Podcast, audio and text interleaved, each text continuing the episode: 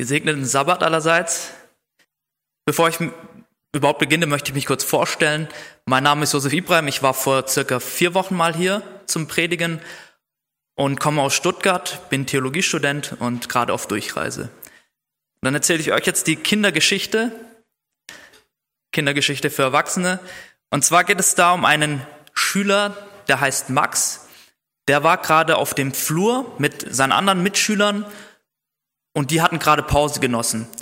Und gerade hat aber Max bemerkt, dass es nicht mehr für den Gang zur Toilette reicht. Und so musste er sich leider entleeren, während er da stand.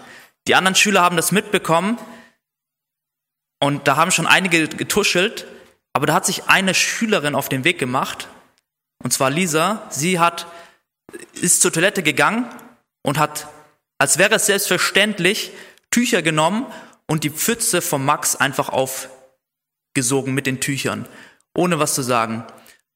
Und die Lehrerin, als sie das bemerkt hatte, ist natürlich da hingegangen, hat Lisa gelobt und dann bei einem Elterngespräch gesagt, dass sie noch nie ein solches Talent gesehen hat, und zwar ein außergewöhnliches Talent. Wir sprechen ja immer von Talenten wie gut im Sport zu sein oder gut in der Schule zu sein. Aber dieses Talent der Empathie, dieses Talent, jemandem zu helfen, egal was passiert und das nicht als ekelhaft abzustempeln, weil das ja jedem passieren kann, das fand sie so außergewöhnlich. Und ich möchte auch dafür plädieren, dass wir auf solche Talente hinschauen wieder zurück, die Jesus auch selbst so gerühmt hat. Im Sinne von, dass es auch um Empathie geht, um Nächstenliebe, um Hilfe, dass diese Talente, dass wir die wieder hervorheben und dass wir sowas auch mal wieder feiern dürfen und solche Menschen auch in den Vordergrund stellen. Das wollte ich euch mitgeben für die Kindergeschichte. Jetzt geht es weiter mit einer anderen Geschichte. Ich hoffe, nicht allzu viele von euch kennen diese Geschichte. Ich erzähle sie gerne am Anfang. Und zwar geht es da um eine alte Tradition in Afrika. Und zwar, wenn man eine Frau haben möchte, dass man für diese Frau dann bei dem Vater Kühe anbietet. Und hat der Vater eine Kuh dafür bekommen, ist er recht schlecht weggekommen. Hat er fünf Kühe bekommen für die Frau oder für seine Tochter, dann hat er so das meiste rausbekommen, was es so an Kühen gibt. Und diese Tradition gibt es teilweise auch noch bis heute. Da gab es dann aber einen Vater mit seiner Tochter, der bei ihrem Beisein gesagt hatte, puh, hoffentlich bekomme ich für sie wenigstens ein Huhn. Die Schwestern vor ihnen gehen noch einen Schritt weiter und sagten, du kannst froh sein, wenn dein Vater für dich ein, eine Handvoll Korn bekommt oder wenn er draufzahlen muss, um dich loszuwerden. Also ganz harte Worte für diese Tochter. Und so fühlte sie sich auch. Und so sah sie auch dementsprechend aus. Dementsprechend, wie sie tagtäglich runtergemacht wurde. Und immer wenn eine Fünf-Kuh-Frau im Dorf war, hat er sich natürlich rumgesprochen im Dorf. Und das Dorf wollte wissen, welche Frau das ist, die die fünf Kühe abbekommen hat oder welcher Vater das auch dementsprechend war. Und natürlich hat diese eine Frau keine Kühe abbekommen und auch kein Mann, bis zu dem einen Tag, als sich ein junger Mann aufgemacht hat und zu dem Vater ging und gesagt hat, ich möchte deine Frau haben. Der Vater hat sich umgedreht und zeigte auf seine Töchter, welche meinst du von diesen? Und er zeigte auf diese, die verspottet wurde. Der Vater dachte, so unglaubwürdig das ist, vielleicht werde ich sie ja doch los. Und ohne darüber nachzudenken, hat er den Mann gefragt, was willst du mir denn dafür anbieten? In dem Gedanken, dass vielleicht doch eine Kuh dabei rausspringt. Der junge Mann sagte, fünf Kühe. Der Vater verstand fünf Kühe, doch er konnte nicht glauben, dass er das verstanden hatte. Und sobald er das gehört hatte, hat er zu diesem jungen Mann gesagt, Deal, eingeschlagen. Und der junge Mann ist fortgegangen. Und der Vater hat sich noch Gedanken darüber gemacht, war das jetzt richtig, dass ich diesem jungen Mann diesen Vorschlag gemacht habe? Vielleicht hat er einen Hitzeschlag oder war nicht ganz bei Sinnen. Aber der junge Mann, der meinte es tot ernst. Und er arbeitete hart für die Kühe, kam zurück und holte sich seine Frau ab. Und natürlich hat es sich im Volk herumgesprochen. Welch, welche Frau jetzt diese Kühe bekommen hat. Und sie wollten aber wissen, wieso er gerade diese Frau ausgesucht hat. Und sie sind zu dem jungen Mann gegangen und haben ihn gefragt, wieso hast du denn für diese Frau fünf Kühe ausgegeben? Und der junge Mann sagte ganz simpel, ich wollte schon immer eine Fünf-Kuh-Frau haben. Und es dauerte nicht lange, dass diese Frau sich Fähigkeiten aneignete wie eine Fünf-Kuh-Frau, dass sie sich schmückte wie eine Fünf-Kuh-Frau, dass sie eine wertvolle Frau war für die Gesellschaft. Und ihr Lieben, diese Geschichte erinnert mich an so viele Dinge, weil ich daran denken muss, dass als diese Frau bei ihrer Familie war und runtergemacht wurde, dass sie sich schlecht fühlte, dass sie sich schlecht anzog, dass sie schlecht aussah, dass sie schlecht handelte. Und da kommt es mir in den Sinn, als ob da jemand kommen müsste und einem die Gedanken wieder zurechtrücken müsste und einem zeigen, wer man wirklich ist. Und zwar ein Fünf-Kuh-Mensch. Und das ist auch die Botschaft an euch. Ihr seid auch ein Fünf-Kuh-Mensch. Ihr seid auch alle wertvoll. Und den Wert bemesst ihr nicht daran, was andere über euch sagen, sondern den Wert, Wert ihr daran, was Gott über euch zu sagen hat. Und diese Geschichte möchten wir uns auch anschauen über jemanden, dem auch Gott viel zu sagen hatte. Davor schauen wir uns aber einen Vers an, der die Predigt einleiten soll. Und zwar wir gehen zu 1. Petrus 3, Verse 15 und 16.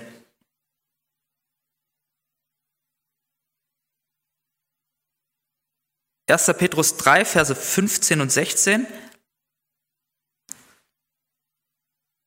Ich lese da ab dem zweiten Teil des Satzes, der Satz fängt mittendrin an, aber ich lese ab seid Seid aber alle Zeit bereit zur Verantwortung gegenüber jedermann, der Rechenschaft, der Rechenschaft fordert über die Hoffnung, die in euch ist, und zwar mit Sanftmut und Ehrerbietung.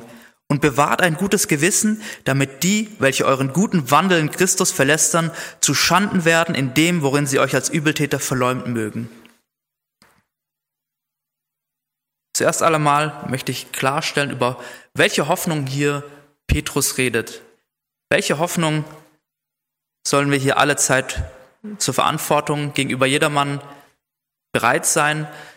Es geht hier über die Hoffnung, dass es jemanden gibt, der aus den Toten auferstanden ist, der unsere Sünden getragen hat und dass wir die Hoffnung haben, diesen bei seiner Wiederkunft wiederzusehen mit unseren Liebsten, die wieder auferstehen werden und dabei eine glückselige Welt empfangen werden, wie, wie wir sie uns gar nicht vorstellen können. Eine Ewigkeit zu verbringen mit allen lieben Menschen, die Gott nachfolgen möchten und in Harmonie und Frieden leben möchten. Das ist die Hoffnung, die wir haben, dass wir eines Tages dem Leid hier entgehen können. Und was ist jetzt diese Verantwortung? Was meint Paul, Petrus damit, wenn er sagt, wir sollen uns verantworten gegenüber jedermann? Im Grundtext steht hier das Wort Apologia. Jetzt klingelt es vielleicht bei manchen von euch Apologia. Wir kennen das Wort Apologetik. Was meinen wir heute damit? Wir meinen heute damit die rationale oder wissenschaftliche Verteidigung des Glaubens oder auch des christlichen Glaubens. Und wenn wir das so verstehen, dann müssten wir sagen, dass Petrus von uns verlangt, dass wir jetzt gegenüber jedermann uns mit dem Verstand verteidigen können über die Hoffnung, die wir, die uns gegeben ist. Oder geht es da vielleicht auch anders? Dem wollen wir auf jeden Fall folgen. Und ich möchte euch aber einladen, erstmal mit mir das Kapitel 26 in der Apostelgeschichte aufzuschlagen. Apostelgeschichte 26.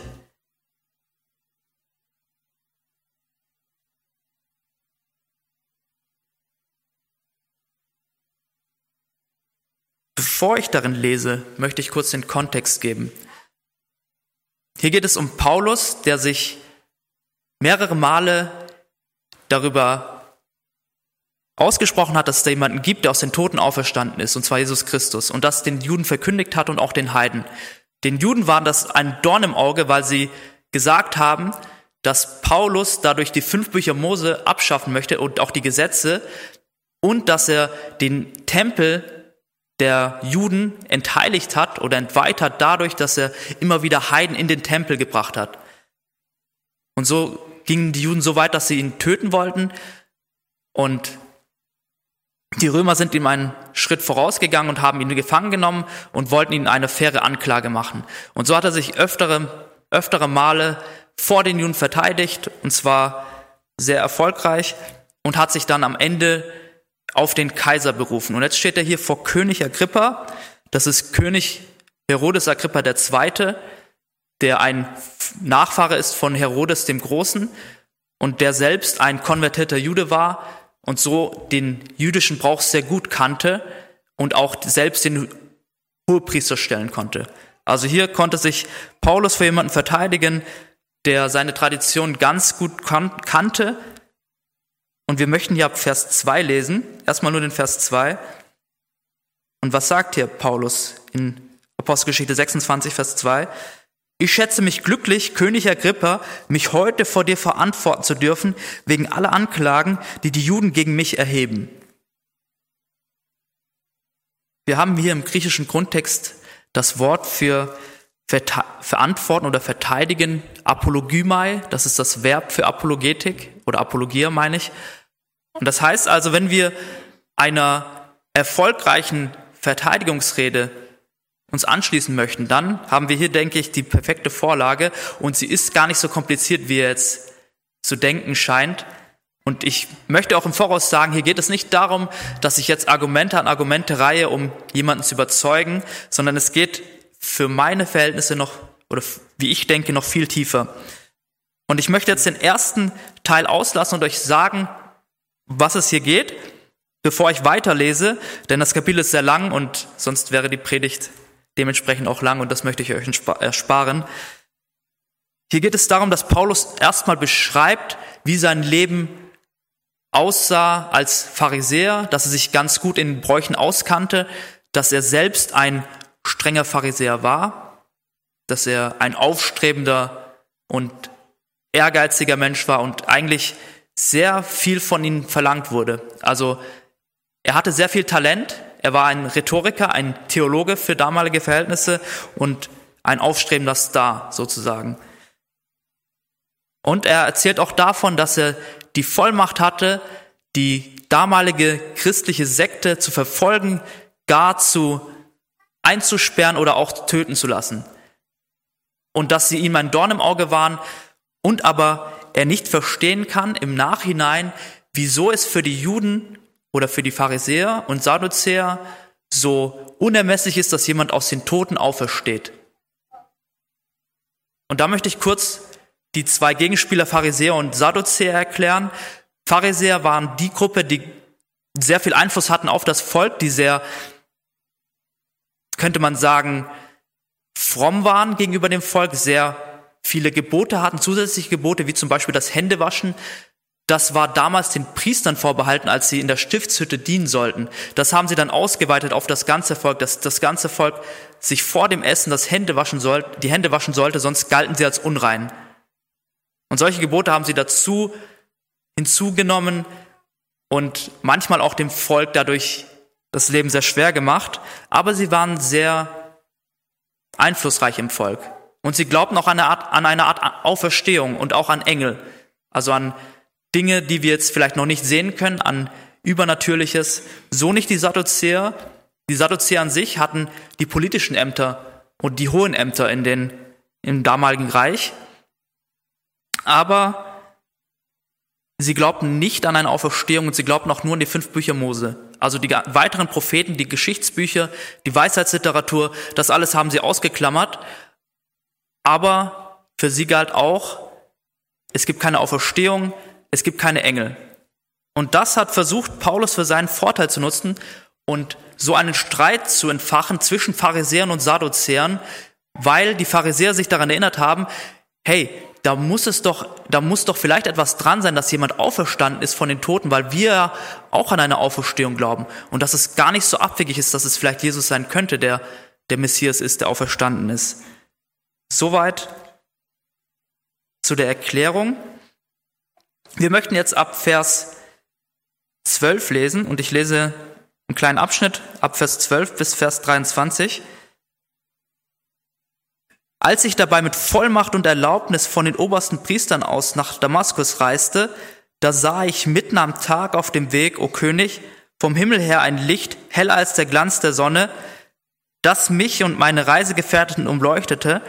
Als wir alle zur Erde fielen, hörte ich eine Stimme zu mir reden und in hebräischer Sprache sagen, Saul, Saul, warum verfolgst du mich? Es wird dir schwer werden, gegen den Stachel auszuschlagen. Ich aber sprach, wer bist du, Herr? Er aber sprach, ich bin Jesus, den du verfolgst.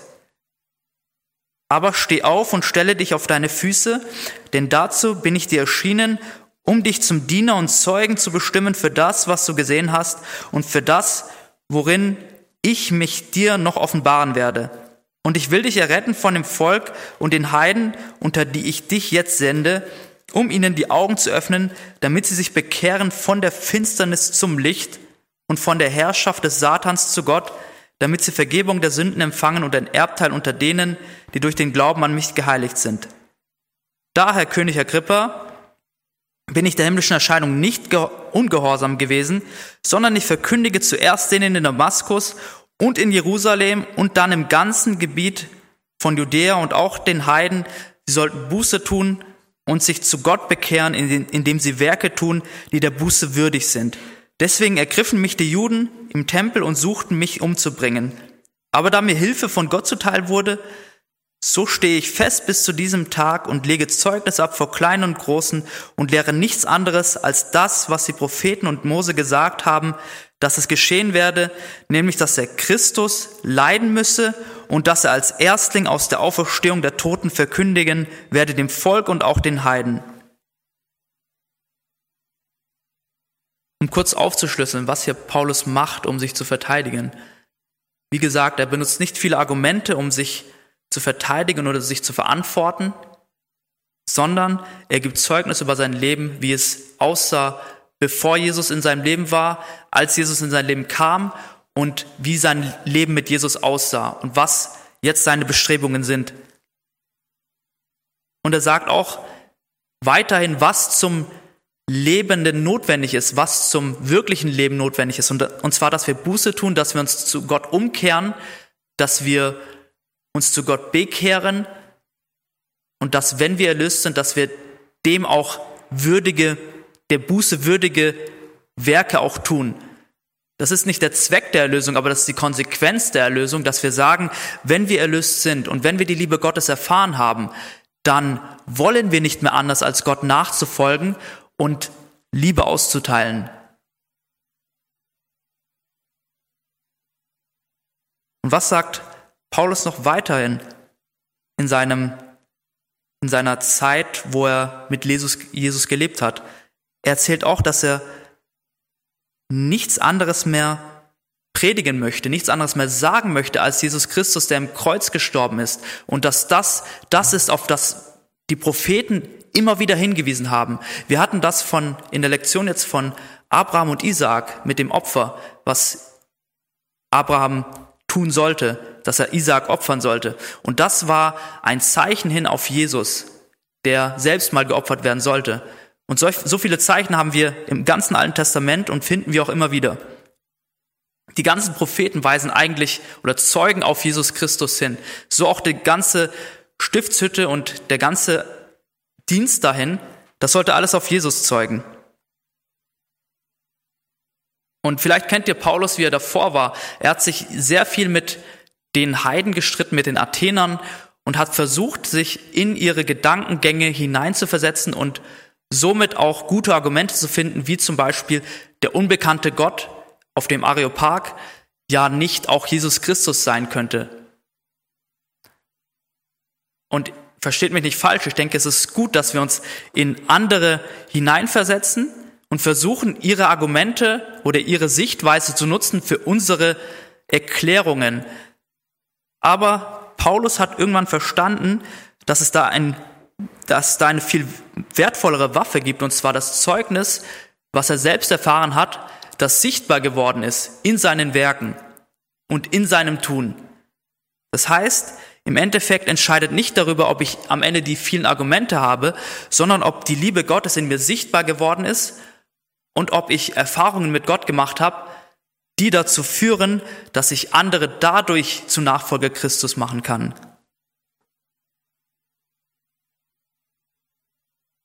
Und dann erzählt er ganz ausführlich vom Kreuz, dass Jesus leiden müsse, dass das in der Bibel auch vom Propheten Jesaja schon prophezeit wurde, dass das unausweichlich ist.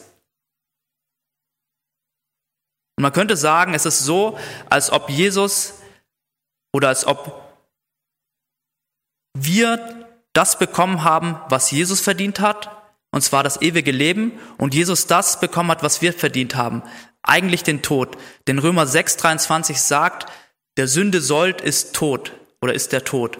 Wir haben uns alle versündigt und wir haben alle den Tod verdient, aber durch Jesus ist diese Brücke gebaut worden, dass er unsere Sünden tragen konnte und wir dadurch frei sind und die wirkliche Liebe ausleben können, das wirkliche Leben. Und das Leben beginnt schon hier.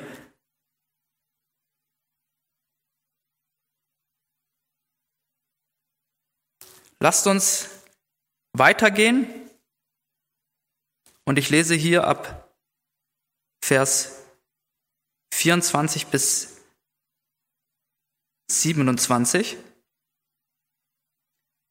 Als er aber dies zu seiner Verteidigung vorbrachte, sprach Festus mit lauter Stimme, Paulus, du bist von den Sinnen.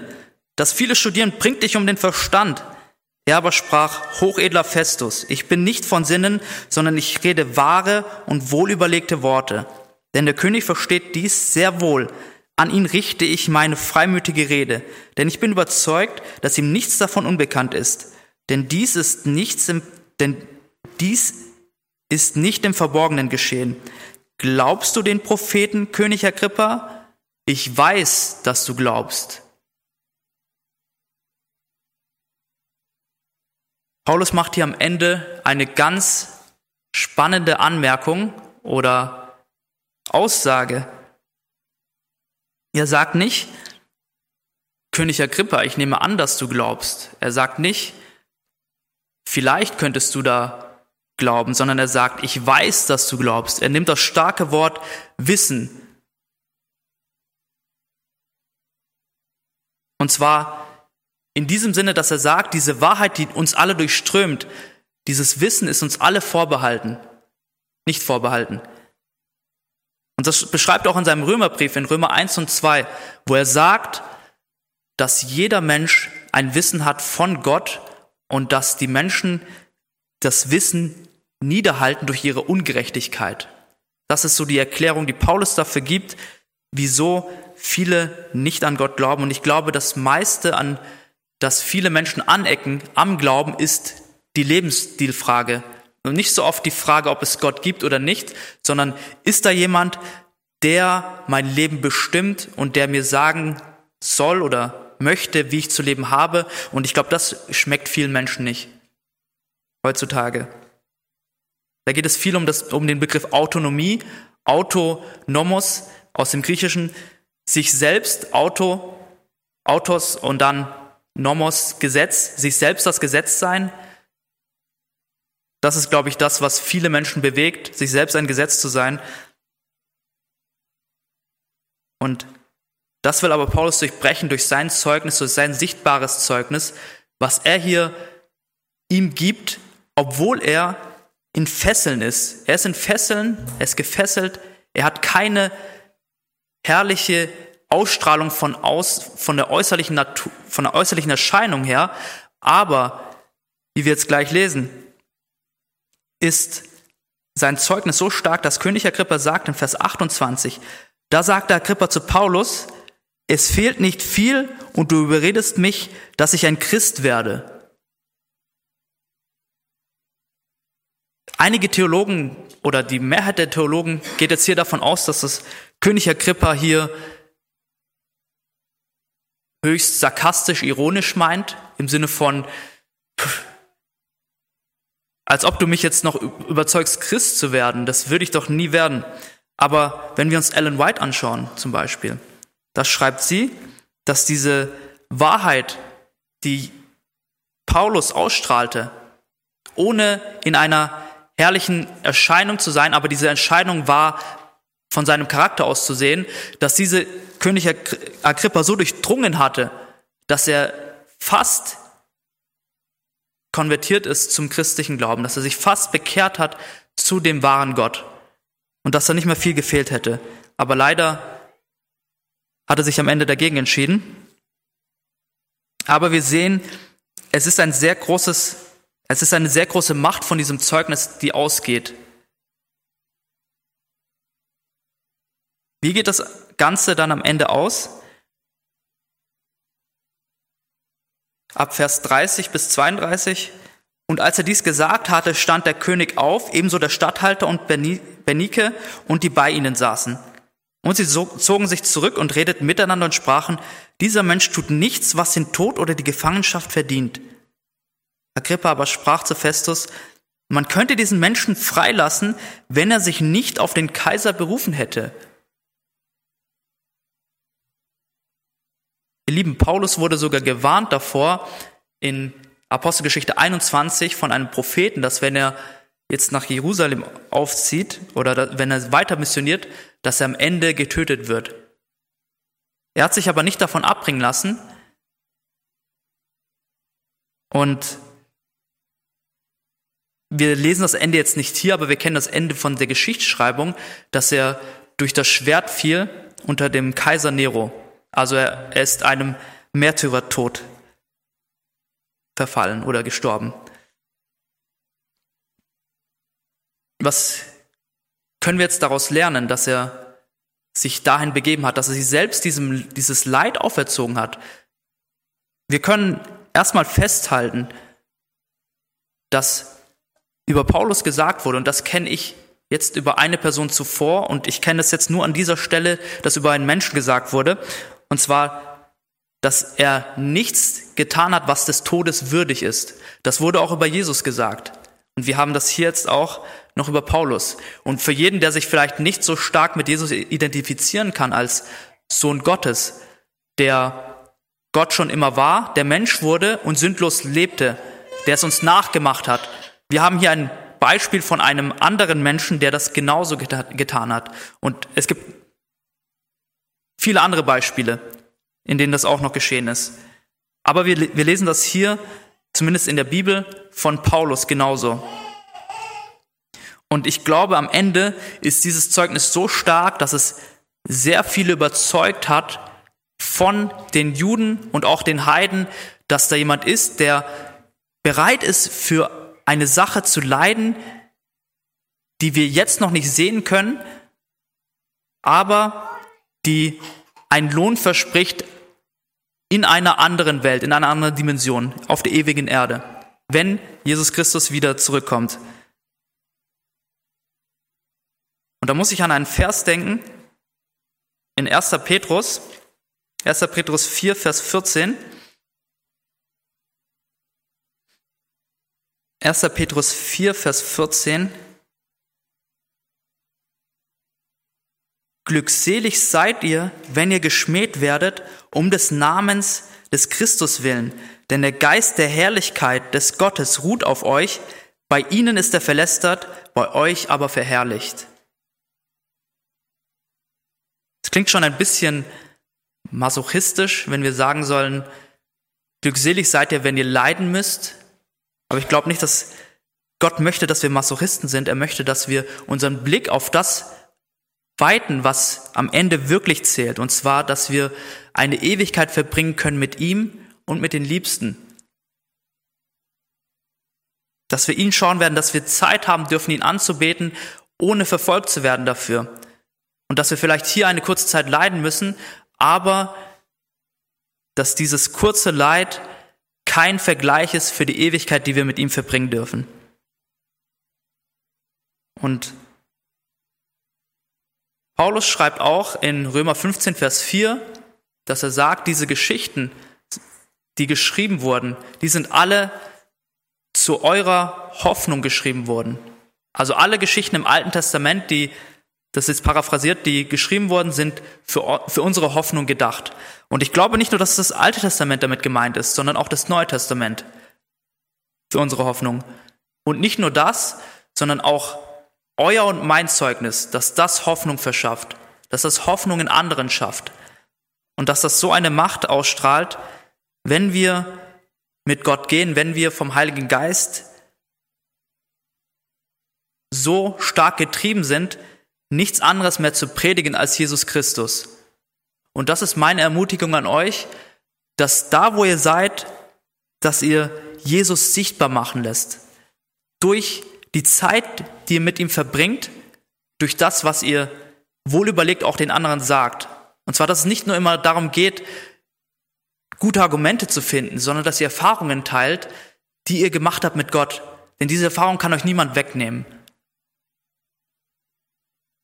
Und ich muss am Ende sagen, was mich dazu bewegt hat, ein Adventist zu werden, das war am Ende nicht die guten Argumente. Das war ein guter Freund, dessen Ausstrahlung so stark war, dessen Liebe so stark war, dessen Liebe sichtbar war, dass ich mir gesagt habe, ich möchte dem nachfolgen und ich denke, vielleicht ist doch was an diesem Adventismus dran. Und so hat es mir die Tür geöffnet für die weiteren Weg in der Adventgemeinde.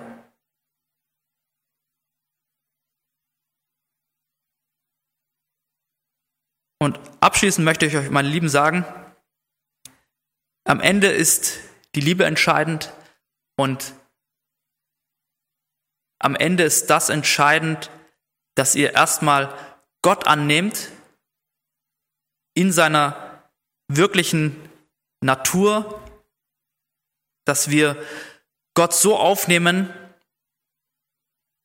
dass diese Liebe, die Gott in uns hineinlegen möchte, dass sie für andere sichtbar wird. Ich wiederhole mich hier, aber ich denke, es ist sehr wichtig zu sagen, dass nicht nur die Argumente am Ende überwiegen, sondern unsere Taten, denn das ist das, was Gott möchte. Er möchte, dass wir in Liebe wandeln. Und die Liebe ist am Ende entscheidend und die Liebe soll ausgeweitet werden auf der ganzen Erde. Und so, wenn Gott es möglich machen würde, am liebsten natürlich alle bekehren, aber wir wissen, dass es nicht so ist. Aber am Ende ist doch die Liebe entscheidend und wir finden das in diesem schönen Buch. Und ich empfehle euch, das tagtäglich zu studieren und ich empfehle euch, das nicht nur im Kopf verstehen zu lassen, sondern wie gesagt auch ausüben zu lassen. Und damit sage ich Halleluja, Amen. Lasst uns noch beten. Lieber Vater im Himmel, unser Schöpfer und Allmächtiger, Herr Jesus Christus, wir möchten dir danken, Lob und Ehre aussprechen für das, was du bist. Wir möchten dich preisen, Herr, für deine Gnade und Güte. Wir möchten dir für deinen Erlösungsplan danken, Herr, den du schon auserkoren hast, bevor die Welt überhaupt gebildet wurde, bevor du uns überhaupt geschaffen hast. Und wir wissen dadurch, dass du jedes Risiko in Kauf genommen hast, um uns doch zu schaffen und dieses Leid hier am Ende zu sehen, aber dass wir wissen, dass du auch den Ausweg da siehst und dass deine Natur ist, sich zu erweitern, Familie zu schaffen und uns damit einzuschließen. Und dafür danken wir dir vom ganzen Herzen, auch in diesem heiligen Sabbattag und möchten dich bitten, dass du uns hilfst dabei, dass wir tagtäglich dort, wo wir sind, vor allen Menschen, die noch nicht das Privileg haben, dir nachzufolgen, Zeugnis ablegen können von deiner allmächtigen und unermesslichen Gnade, die so groß ist, dass sie uns zu dir zieht, egal wie weit wir sind von dir weg, und dass wir dadurch andere Menschen auch zu dir führen dürfen. Und wir wissen, am Ende ist es der Heilige Geist, der die Menschen überzeugt, aber wir dürfen hier einen großen Teil auch ausmachen auf dieser Erde.